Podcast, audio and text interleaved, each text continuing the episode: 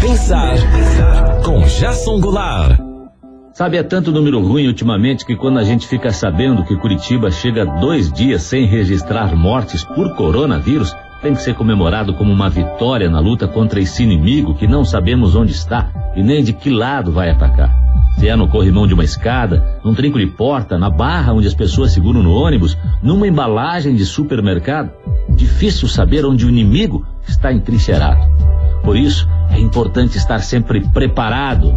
Percebeu que é uma situação de risco? Rapidamente saque a sua arma e taque álcool gel nas mãos.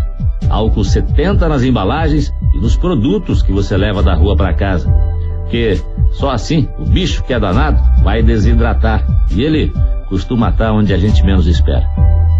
Mas voltando ao ponto inicial, dois dias sem mortes em Curitiba pela Covid-19. Já tivemos um período de três dias seguidos, e eu comentei isso aqui.